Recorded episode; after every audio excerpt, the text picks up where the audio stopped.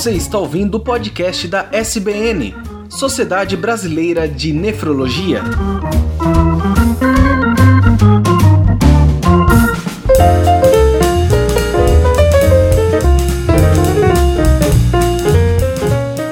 Bem-vindos ao podcast da SBN, da Sociedade Brasileira de Nefrologia. Hoje temos aqui a casa cheia. Estou na companhia da doutora Carmen e do Comitê de Diálise Peritoneal da Sociedade Brasileira de Nefrologia. Doutora Carmen, boa noite. Boa noite, Fernando. Muito feliz de estar aqui, mais um programa, mais um podcast. E dessa vez nós vamos falar de diálise peritoneal. E para isso nós trouxemos os colegas que compõem esse comitê da Sociedade Brasileira. É Dr. Alexandre Cabral, é um nefrologista, ele é vice-presidente da região centro-oeste da SBN e ele é representante do Mato Grosso do Sul. A doutora Gina Gordon, da Fundação Pro É, do Paraná. Doutor Elias Plato, nefrologista clínico da Enefro Jundiaí, interior de São Paulo. Henrique Carrascose, da Clínica Nefrolub em Araraquara, interior de São Paulo. Dr. Mário Ernesto, diretor clínico da Renalcare em Brasília, e a doutora Viviane Cálice, da ProRim de Santa Catarina. Então, pelo que a gente vê, a gente tem uma representação de várias regiões do país e eles vão poder nos falar um pouquinho também de como está a diálise peritoneal em cada um desses locais. Acho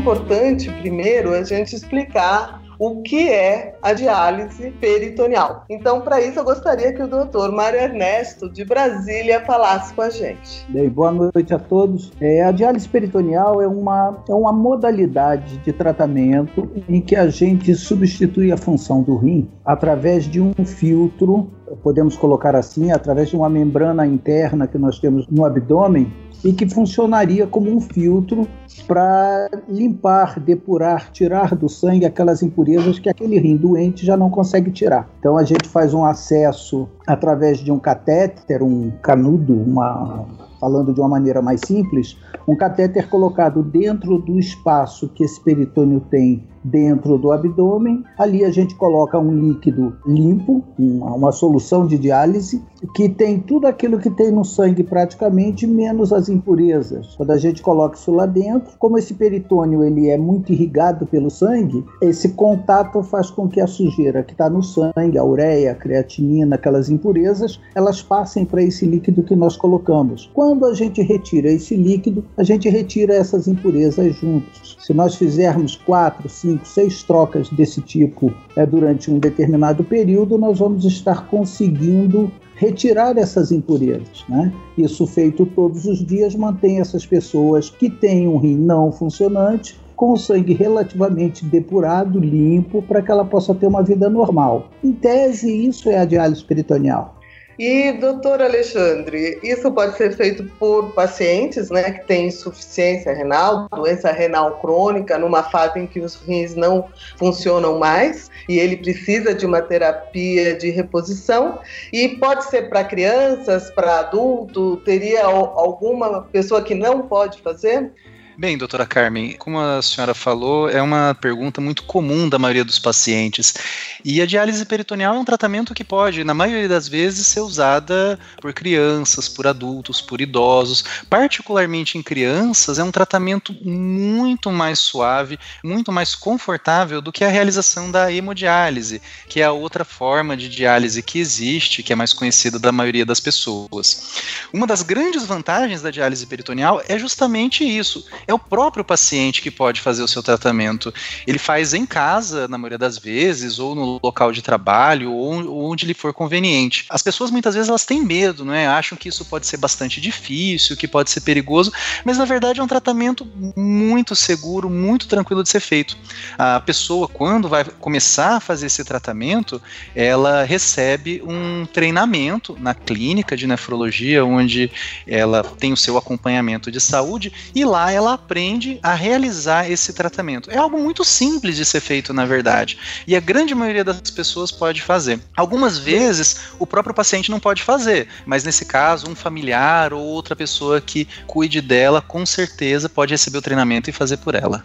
E a doutora Viviane, ela tem um serviço grande, ela coordena o serviço em Santa Catarina, e eu gostaria que ela comentasse conosco se esses pacientes, eles podem começar a fazer a diálise peritoneal numa emergência. Por exemplo, ele chegou ao hospital, ele não sabia que tinha a doença renal, ele é pego de surpresa muitas vezes com um diagnóstico naquele momento e se é possível começar de imediato com esse tratamento. Olá, doutora Carmen, boa noite. Obrigada pelo, pelo convite para participar dessa conversa. E respondendo a sua pergunta referente à questão do início urgente dos pacientes que não se sabiam, então, renais crônicos e que chegam numa situação de urgência no hospital, precisando que, de fazer algum procedimento para limpar o sangue, a diálise peritoneal, ela tem hoje em dia sido cada vez mais utilizada nessas situações, como primeira terapia desses pacientes. Isso, isso se deve ao fato de que hoje em dia nós temos técnicas diferenciadas de implante de catéter e uma técnica bastante simples que é, que é denominada técnica de Seldinger, onde se coloca esse catéter que o Dr. Mário Ernesto comentou, né, esse caninho de silicone que se coloca para dentro da barriga do paciente, é, de uma forma bem fácil, pouco, pouco invasiva, sem, sem necessidade de grandes procedimentos, e por causa disso, minimiza também o risco de qualquer complicação de estar tá iniciando essa infusão do líquido de diálise, que é um líquido especial para colocar dentro do abdômen do paciente e fazer então essa limpeza do sangue. Então, respondendo a sua pergunta, sim, é possível. Nós temos feito isso cada vez mais em uma boa parte de serviços do nosso país, inclusive boa parte dos colegas aqui também nessa conferência realizam esse procedimento e basta realmente o serviço onde o paciente é admitido ter disponível né, os materiais que são necessários para esse tratamento. Obrigada, Viviane. E perguntando para a doutora Gina, a doutora Gina hoje ela coordena um dos maiores serviços de diálise peritoneal no país, na Fundação São Renal, no Paraná, e são pacientes crônicos né, em segmento ambulatorial. E eu gostaria que a doutora Gina comentasse como é feito esse acompanhamento nos pacientes que iniciam a diálise peritoneal cronicamente. Oi, boa noite a todos. Muito obrigada pelo convite para a participação de hoje. Sim, de fato, nós temos um dos centros de maior número de pacientes ao nível Brasil de diálise peritoneal e o acompanhamento é feito da seguinte maneira: a maioria dos nossos pacientes vem do tratamento conservador. São abordados pela enfermeira do tratamento conservador do ambulatório. Logo após, são encaminhados para o serviço de diálise peritoneal, onde a enfermeira e o médico vão fazer a abordagem, avaliação para prosseguir para a colocação do catéter de diálise peritoneal.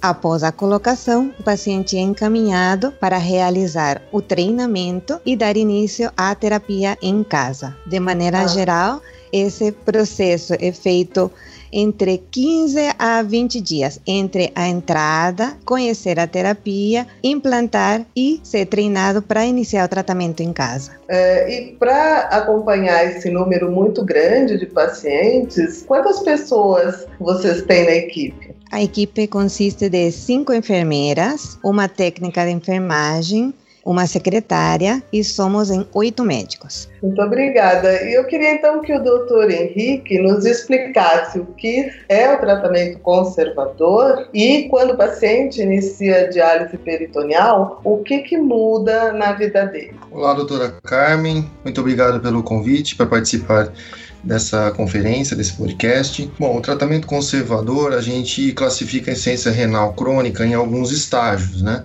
E o, o, desde o estágio 1 da, da doença renal, que é o estágio mais leve, e até o estágio 5, que é aquele onde o rim já está num comprometimento mais grave, geralmente em menos de 15 de funcionamento, vamos dizer assim. Então, o tratamento conservador do doente crônico, do doente renal crônico, de qualquer estágio, ele consiste na dieta, nas medicações, no acompanhamento com o nefrologista, né, orientando para que isso não, não progrida para ah, os casos mais, mais avançados ou que ele consiga pelo menos postergar um transplante ou uma diálise. Né?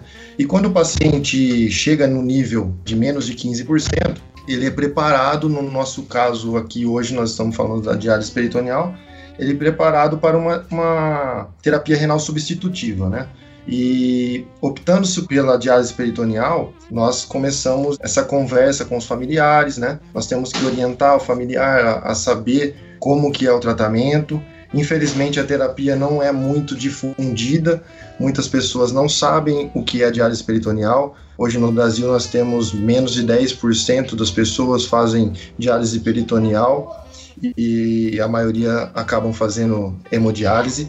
E isso depende muito dessa conversa, né, dessa orientação do nefrologista para você é, orientar a família, orientar como que é esse tratamento e aí a gente fazer o segmento e a preparação de implante de catéter, de estrutura, de todas essas coisas que nós vamos ter que fazer para que o tratamento de diálise peritoneal seja feito. Obrigada. E então doutor Elias vai nos explicar. Como o doutor Alexandre já nos disse, o tratamento da diálise peritoneal ele é interessante, ele é até mais suave nas crianças e é, alguns pacientes com mobilidade reduzida, porque ele pode ser feito no domicílio. Então, quais seriam os cuidados cuidados ou as necessidades da casa desse paciente para ele poder realizar o tratamento em casa.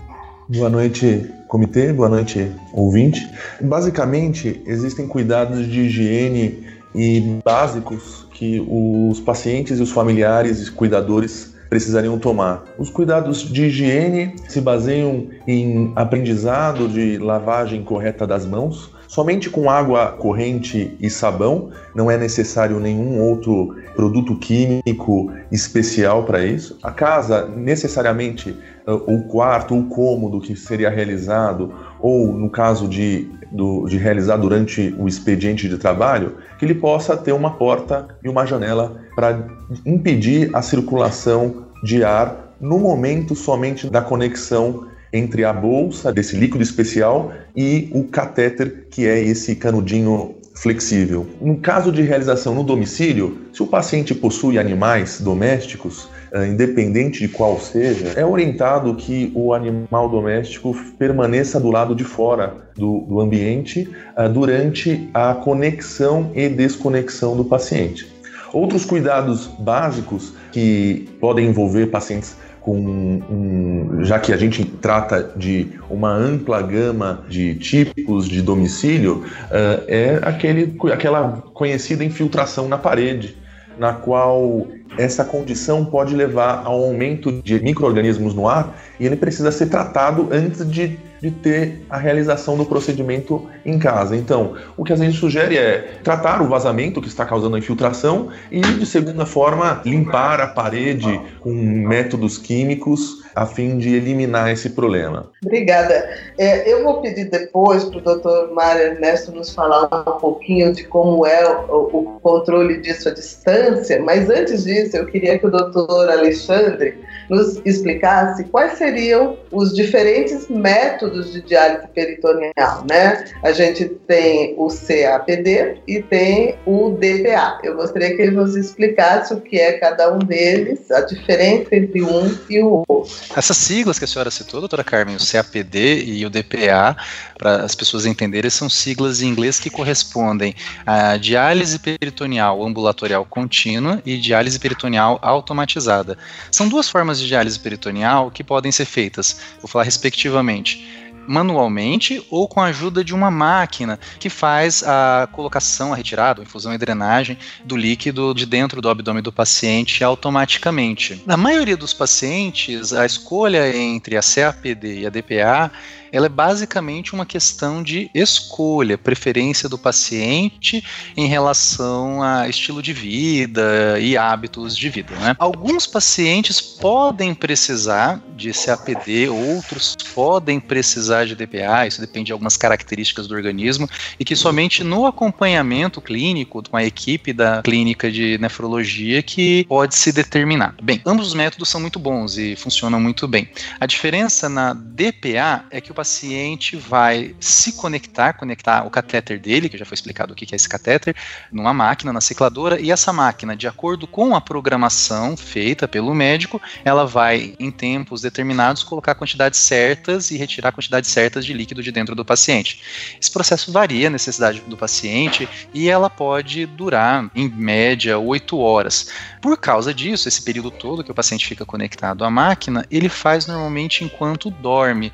E durante durante todo o dia ele fica livre para suas atividades normais, como se ele não tivesse que fazer nenhum tipo de tratamento, já que vai ficar ligado 8 horas na máquina, que fique ligado enquanto dorme, porque a máquina não, não atrapalha, não faz barulho nem nada. Né? A manual, a CAPD, ela é um pouquinho diferente. Essa colocação e essa retirada de líquido não é auxiliada por uma máquina. Então, o paciente que faz isso manualmente. A, a grande vantagem é que o paciente só fica conectado a esse catéter, alguma coisa, que seriam as bolsas de líquido para colocar e retirar o líquido líquido no momento da troca do líquido. Normalmente ela é feita quatro vezes ao dia, de manhã, na hora do almoço, fim de tarde, antes de dormir, por exemplo. E ao resto do tempo ele não fica ligado a, a absolutamente nada. Mas o líquido fica, tem sempre líquido dentro da barriga do paciente. Esse líquido não incomoda, não causa dor, não causa nenhum tipo de transtorno. Na diálise peritoneal automatizada pode até haver líquido na, dentro do abdômen, na cavidade, durante o dia, mas na maioria das vezes não fica, fica só realmente no período em que ele está conectado à máquina. E eu queria que o doutor Maria Ernesto nos comentasse,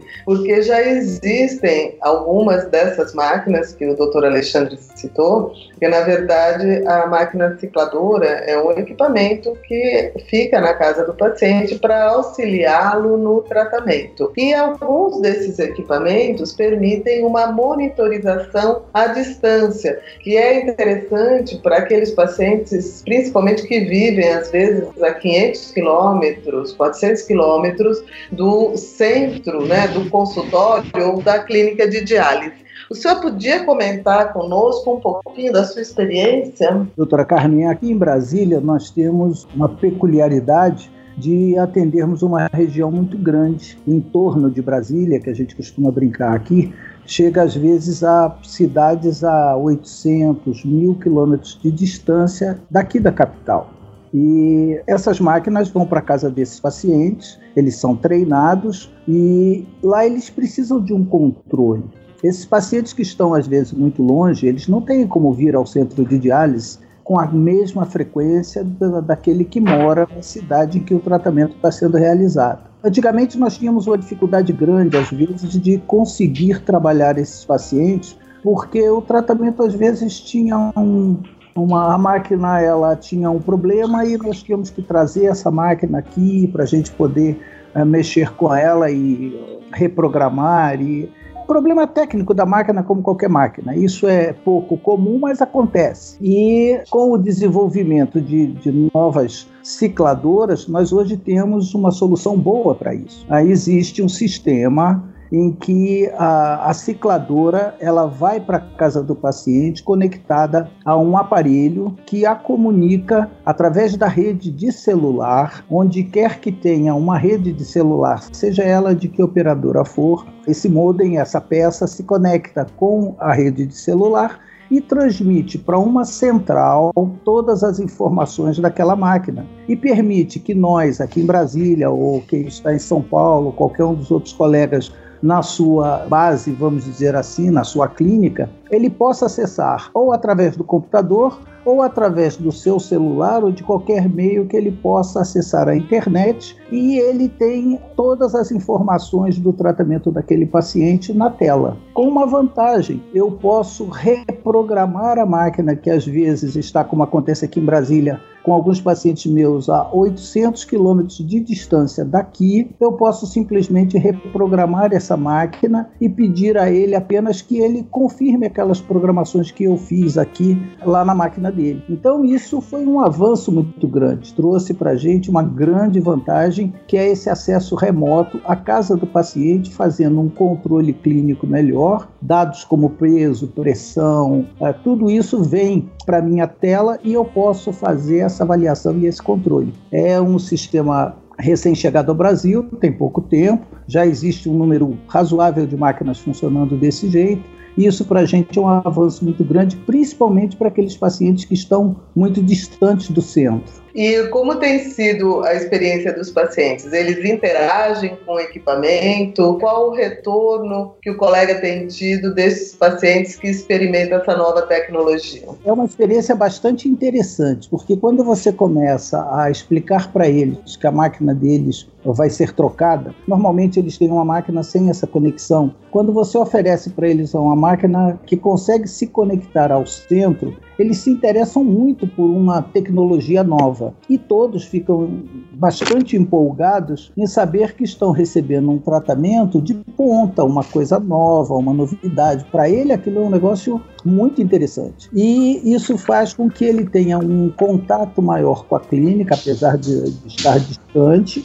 e faz com que ele se interesse mais pelo tratamento, até por saber que nós temos acesso a todo o tratamento que ele está fazendo todos os dias. Né? Então ele sente, primeiro, ele se sente prestigiado por estar recebendo um tratamento de ponta, diferenciado. E ele se sente muito mais ligado à unidade porque ele sabe que esse contato é praticamente diário.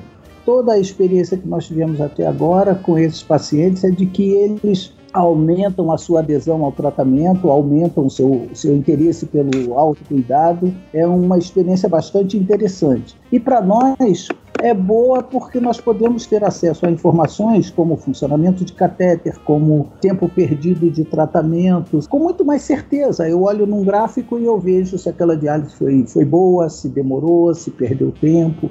É bastante interessante o sistema e o resultado que a gente tem tido tem sido muito bom, com uma aceitação muito boa da parte dos pacientes. E Viviane, o que, que você pode nos agregar, acrescentar sobre adesão? Você verifica no seu serviço se existe uma diferença de adesão ao tratamento entre crianças, adolescentes, jovens, é, idosos, é, se você tem uma dificuldade maior em alguma faixa etária, é, na questão da aderência ou na, no treinamento de cuidadores ou do próprio paciente. O que você gostaria de comentar? Então, doutora Carmen, como antigamente né, a diálise peritoneal não era tão utilizada, a grande maioria dos pacientes que a gente acompanhava no nosso serviço eram pacientes mais idosos, né? Pacientes que, que tinham o seu tratamento feito pelo seu familiar. E, particularmente, a gente nunca teve muitos problemas assim de aderência com esse grupo de pacientes. Com a implementação dessa iniciativa de começar a oferecer aos pacientes que chegassem ao pronto-socorro, que necessitassem da diálise de uma forma mais urgente, a diálise peritoneal, o nosso serviço é, começou a atender um perfil diferenciado. Né? O, o que, que eu quero dizer com isso? Hoje em dia, nós temos em acompanhamento no serviço pacientes mais jovens, da faixa etária aí variando de, de 20 a 40 anos, né, que antes a gente não tinha em tanto número. O que a gente percebe muito é uma modificação da aderência, principalmente entre esses dois grupos de pacientes, no sentido daqueles pacientes que iniciam o tratamento de uma forma urgente e que acabam tendo um contato mais intenso com a terapia, comparado com aquele paciente que começa o tratamento de uma forma planejada. Os dois grupos de paciente, né, seja aquele que começa de uma forma planejada, ou seja, como a doutora Gina explicou, tem avaliação da equipe, conhece a terapia, opta pela terapia antes de iniciar a diálise, então é colocado catéter e feito todo o treinamento, e o tratamento é iniciado diretamente no domicílio desse paciente, e a gente compara então com esse do Urgent Start, da, da, da iniciativa de, de colocar o paciente como urgência, a gente percebe que o paciente se sente muito mais seguro pelo fato de ele ser acompanhado durante muito tempo com a equipe e aprender no dia a dia, quando ele vem fazer a sua diálise e ele está recebendo o treinamento, ele aprende no dia a dia, junto com o profissional, como faz cada procedimento, como lida com qualquer intercorrência, né? Se existe algum, algum problema com a máquina, né, que é a cicladora, que o doutor Alexandre já citou, é, qual, qual tipo de conduta ele tem que ter com determinados probleminhas que ele possa ter, né? E isso acaba trazendo uma segurança maior para esses pacientes. Então, quando a gente compara os dois em acompanhamento ambulatorial, a sensação que eu tenho, são dados, né, subjetivos, a impressão que eu tenho é que realmente os pacientes que começam de uma forma urgente, que têm um contato maior, eles acabam tendo uma aderência um pouco maior ao tratamento. Comparando a faixa etária das crianças, nós também temos crianças no serviço, também temos crianças começando de uma forma planejada e de uma forma urgente, né? Nós temos o nefropediatra que acompanha esses pacientes. A aderência não muda muito, porque essa, essa responsabilidade passa para os pais, né? Então, os pais compreendendo a importância do tratamento, eles vão realizar tudo aquilo que é necessário para o seu filho, conforme a orientação da equipe, conforme a orientação do médico, né? Não sei se eu respondi sua pergunta, mas acredito que seria mais ou menos isso.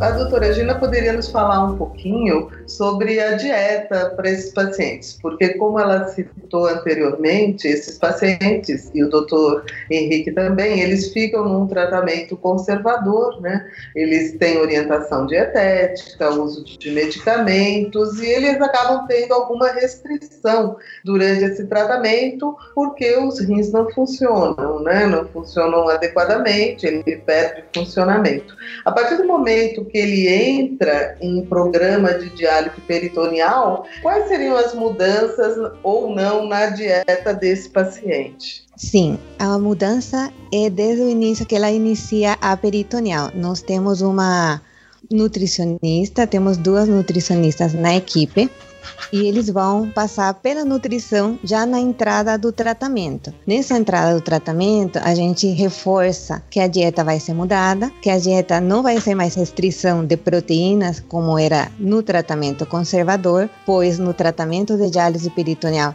se perde proteínas, nós precisamos da suplementação da mesma. Também é solicitado para iniciar a suplementação vitamínica, porque reforçamos que se perde também vitaminas através do tratamento de diálise peritoneal. Reforçamos os cuidados com o sal, que permanecem o mesmo, tanto no conservador como na diálise. E explicamos a questão da água. A maioria deles explica, mas agora eu posso tomar muita água. Pode. Ah, é liberado. Se tem função renal residual, ou seja, se ainda urina, nós temos uma flexibilidade maior para tomar líquido, diferente do paciente que vem da hemodiálise, que em algumas ocasiões não urina mais, que a restrição de líquido ainda continua. Uma coisa que é muito importante na diálise peritoneal e que nós sempre reforçamos é o cuidado com o hábito intestinal. O catéter, que já foi mencionado previamente, sempre fica pertinho do intestino. O intestino na diálise peritoneal tem que funcionar o mais regular possível para a gente evitar que o intestino preso, que não funcione, faça com que o catéter também não funcione ou que o catéter mude de posição e prejudique a minha diálise. Então, essa é uma coisa que a gente sempre conversa muito no tratamento da peritoneal sobre o hábito intestinal. Claro, continuar os cuidados com o potássio, que já tem um tratamento conservador. Muito obrigada, doutora Gina. Eu gostaria de dar alguns dados. No Brasil, hoje, nós temos em terapia renal substitutiva, em diálise, cerca de 122 mil pacientes. Esses dados são de 2016. E hoje nós temos cerca de 7 mil pacientes em diálise peritoneal. Os demais estão em hemodiálise.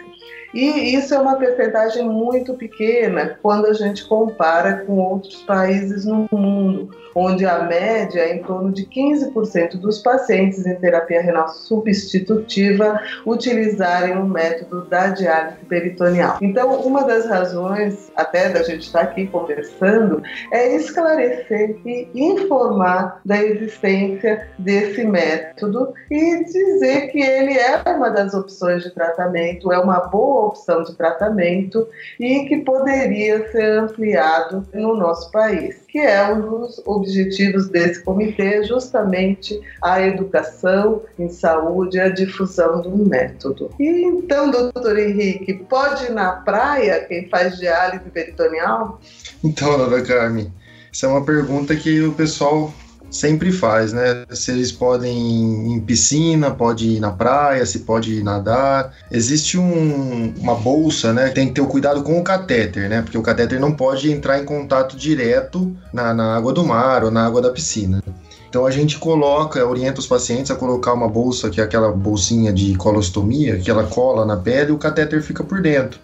E aí o paciente pode, pode ir na praia, pode nadar, pode sem problema nenhum. Ele pode ter essa vida social, ele pode viajar. Eu acho que a diálise peritoneal ela dá essa flexibilidade, porque o paciente ele pode, por exemplo, para um, uma viagem, por exemplo, ele mora em São Paulo, ele quer passar uma semana no Nordeste num hotel. Ele pode ir para aquele hotel, faz uma programação, ele vai naquele hotel, a gente consegue encaminhar esse material para ele e ele consegue fazer a diálise lá. Então acho que isso é muito importante e muito legal. E o doutor Elias, então o paciente ele pode ter uma vida normal com catéter. Ele pode trabalhar, ele pode estudar, ele pode tomar banho tranquilo, ele pode namorar e esteticamente, né? Você acha que isso pode trazer algum problema? Tem que ter alguma preocupação? Olha, doutora Carmen, o objetivo da diálise peritoneal, o grande diferencial dela, na verdade, é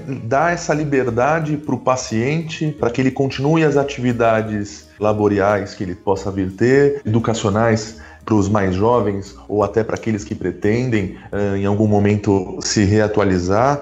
Esse é o grande diferencial da diálise peritoneal. Claro que, como tudo na vida, a diálise peritoneal, o catéter da diálise peritoneal precisa dos cuidados, como o Dr. Henrique deixou bem claro para nós. Uh, mas ele é um catéter extremamente flexível. Então, a bolsa que pode ser colocada como se fosse uma pochete, mas bem fininha, pode esconder o catéter de forma por baixo da roupa, tornando-se imperceptível. Uh, durante a atividade sexual, isso também não vai interferir de forma a, a, diminuir algum tipo de prazer ou algum tipo de dor ou incômodo, como o Dr. Alexandre já deixou claro também. Acredito que, do ponto de vista uh, funcional, a, a vida é a mesma a vida, na verdade, pode ser até ter um benefício da qualidade de vida em relação às outras modalidades, como a hemodiálise. Obrigada, Elias.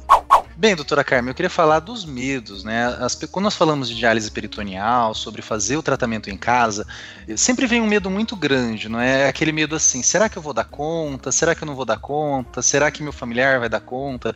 E será que eu não vou ter infecção? Esse é um medo muito comum entre os pacientes quando nós falamos de diálise peritoneal. Porque fala, poxa vida, quando vou fazer hemodiálise na clínica, tem toda uma equipe, tem o um médico, tem a enfermagem cuidando, fazendo tudo certinho, e, e em casa sou eu, é a minha mãe, é, é, meu, é meu filho que vai fazer, por exemplo, uma pessoa idosa que tem condições de fazer sozinho, né? Será que isso não é perigoso? É, uma coisa muito importante de falar é que não, a diálise peritoneal não é perigosa, ela é muito segura e pode ser feita tranquilamente em casa como eu já tinha dito antes, tem o treinamento onde a pessoa aprende, todos os colegas já falaram da higiene, do cuidado com a casa, por exemplo, né? Tem os cuidados que são tomados e que, são, que se aprende nesse treinamento e no acompanhamento de toda a equipe da, da clínica, em que se resolvem esses riscos. O grande medo é, é, o, é o medo da infecção, da peritonite, não é? A peritonite pode acontecer, realmente a nossa maior preocupação, mas ela é muito rara ela é muito rara e ela é tratável. A grande maioria dos pacientes vai não vai ter nenhum problema, trata e não vai ter nenhum grande problema no futuro se ele tratar adequadamente essa complicação todo tratamento de saúde tem os seus riscos. A hemodiálise também, realizada numa clínica, ela também tem seus riscos de infecção. São riscos muito pequenos e, claro, nós temos sempre que pensar e nos preocupar. Mas o risco é tão pequeno que isso não impede a realização da diálise peritoneal em casa com toda a segurança e tranquilidade. Viviane, comenta para nós, falar um pouquinho, porque como o doutor Alexandre já havia comentado e todos aqui, qualquer pessoa, teoricamente, poderia entrar em programa de diálise peritoneal, desde as crianças, inclusive crianças pequenininhas, baixo peso, é, adultos, jovens, idosos, mas alguns pacientes não vão se encaixar. Então, você poderia comentar para nós, por favor. A questão da, da, da, diálise peritoneal, sem dúvida, né, como a senhora acabou de comentar, ela pode ser oferecida para todos os pacientes que necessitem de terapia renal né, substitutiva, de algum tipo de tratamento que substitui a função do rim. É, entretanto, existem algumas situações que devem ser avaliadas, né, que são muito importantes, que podem acabar comprometendo a qualidade do tratamento a longo prazo. E, e uma das principais contraindicações que devem ser avaliadas caso a caso são as cirurgias abdominais, né? No caso de o paciente ter realizado múltiplas cirurgias abdominais que podem eventualmente causar algumas cicatrizes dentro do, do abdômen, essas cicatrizes elas podem é, prejudicar a infusão e a drenagem desse líquido, né? Quando esse líquido entra para o abdômen para fazer a limpeza, essas cicatrizes podem acabar fazendo com que o líquido não, não fique localizado de forma homogênea dentro do abdômen e que possa também ter uma certa dificuldade para ser retirado do abdômen do paciente, né? Eu gostaria de, de pedir que o doutor Elias também comentasse né, as contraindicações que ele julga importantes para esse tipo de tratamento. Pois é, eu acho que uma das principais contraindicações ao método é aquele que parece mais óbvio, mas que às vezes é, é, presente no nosso meio, que é ou o paciente não se disponibilizar, não, não se deixar levar pelo método e um familiar sim, até mesmo com pacientes psiquiátricos que podem ter complicações mecânicas de catéter por não compreensão ou por condições mesmo da, da própria patologia psiquiátrica. Outras condições, como aqueles pacientes mais obesos que ou que possuem aquelas hérnias, que são aqueles como se fosse um, um, um estufamento da, na região umbilical ou na região inguinal, o aumento da pressão abdominal causado pela infusão de líquido pode aumentar essas hérnias. E essa hérnia pode evoluir com alguma complicação é, cirúrgica.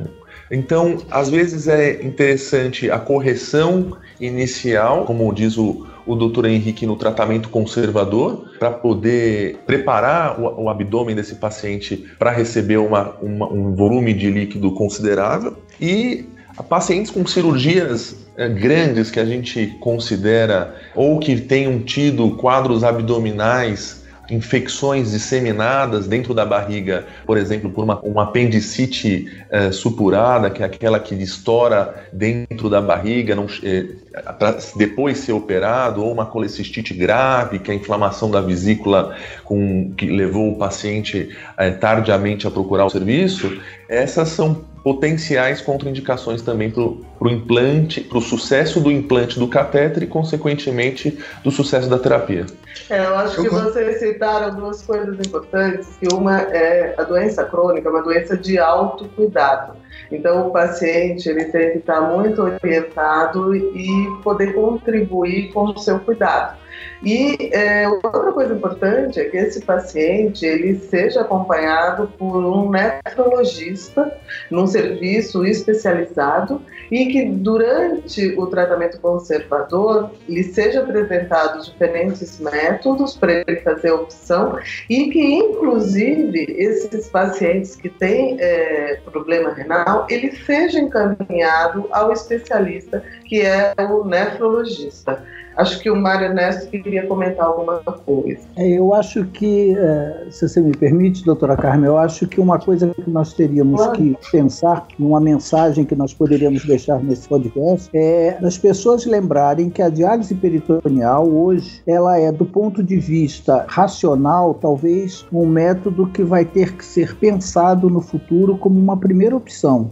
É um método ecologicamente é, correto, consome-se muito menos água para se fazer um tratamento de uma população grande em diálise peritoneal do que em hemodiálise. Gasta-se muito menos do ponto de vista de área física, de manutenção, de custos, principalmente para o Estado, que mantém alguns serviços próprios. É, com isso, consegue-se aproveitar muito mais os recursos humanos, principalmente no serviço público, em que o recurso humano é caro, e e que poderia ser melhor aproveitado do ponto de vista de relação de paciente tratado pelo número de profissionais que estão no serviço. Também falando do serviço público, uh, investimento em máquinas, a criação de um centro fixo de hemodiálise e que para o serviço público, como já se vê em vários outros países, a diálise peritoneal ela é muito mais difundida por, por motivos é, ambientais, por motivos econômicos e por uma relação de uh, uso mais adequado dos profissionais da área de nefrologia na, num tratamento de uma população grande. Uh, hoje no Brasil, como a senhora já divulgou através de vários censos e vários dados da Sociedade Brasileira de Nefrologia, os centros de diálise estão diminuindo em relação ao número de pacientes novos que estão surgindo. Talvez a diálise peritoneal seja bem incrementada a solução para esse tipo de problema. Pacientes sempre nos questionam por que fazer a hemodiálise ou por que fazer a diálise peritoneal. Qual que é melhor? Eu sempre respondo a eles que o melhor seria não fazer nenhuma das duas, né? O melhor seria que... Perfeito. Que... Melhor é não ser doente.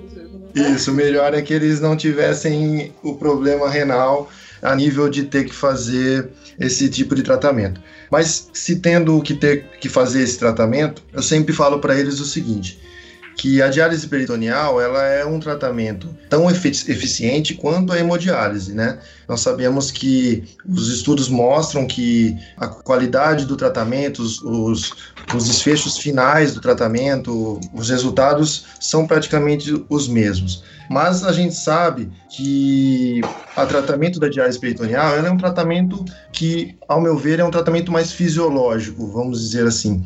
É um tratamento menos agressivo. Uma comparação prática que eu sempre falo com os pacientes é que a diálise peritoneal vamos supor que o paciente faça na máquina, né, oito horas ao dia, ele faz é, sete vezes por semana, são todos os dias, é, ele vai fazer numa semana 56 horas. A hemodiálise tradicional, ele faz 4 horas, 3 vezes por semana, que são 2 horas, 12 horas por semana. Então, para fazer o mesmo trabalho, um, a diálise peritoneal demora 56 horas e a hemodiálise demora 12 horas. Então, isso eles entendem, acho que o público entende, a agressividade muito maior do tratamento de hemodiálise. É, e principalmente em algumas faixas etárias, principalmente em crianças, que o tratamento indicado é a diálise peritoneal, em idosos, né?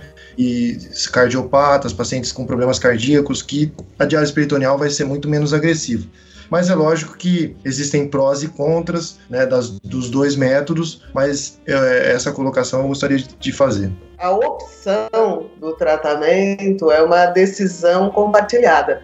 Então, existem diferentes métodos de terapia renal substitutiva. Hoje nós estamos falando da diálise peritoneal, é, mas tem a hemodiálise e o transplante. Na verdade, os pacientes podem fazer o transplante sem a diálise, é, quando eles têm é, o doador, ou eles entram num programa de terapia renal substitutiva enquanto aguardam o, o transplante, se assim tiverem indicação. E no caso dos métodos, você, como médico, junto com a equipe multiprofissional e o paciente, você vai apresentar qual seria o mais indicado para ele naquele momento e ele, junto com você, vai poder optar pelo que seria mais indicado para ele do ponto de vista médico e também do que ele vai se sentir mais confortável e vai ter condições de aderir. Então, acho que é uma coisa que tem que ficar claro é que essa decisão ela é compartilhada compartilhada e o paciente ele é um agente também é, dessa decisão. Por isso que é importante difundir o método para que todas as pessoas saibam que elas podem optar por essa terapêutica.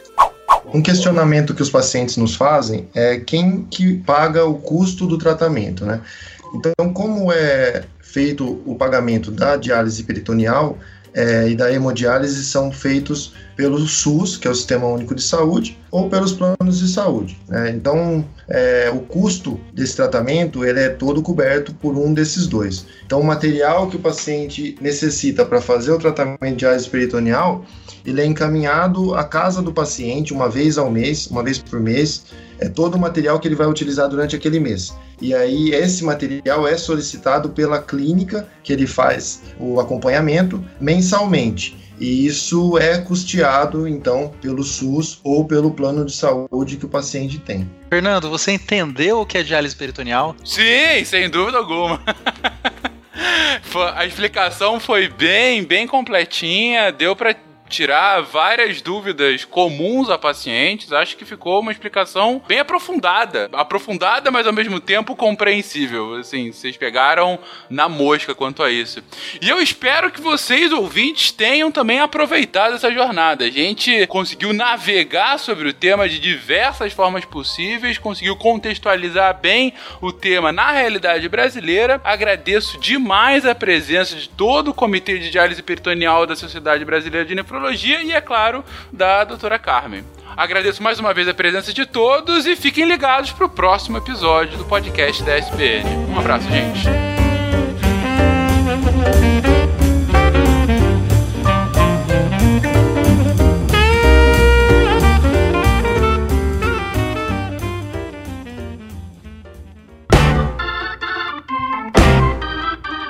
Você ouviu o podcast da SBN Sociedade Brasileira de Nefrologia.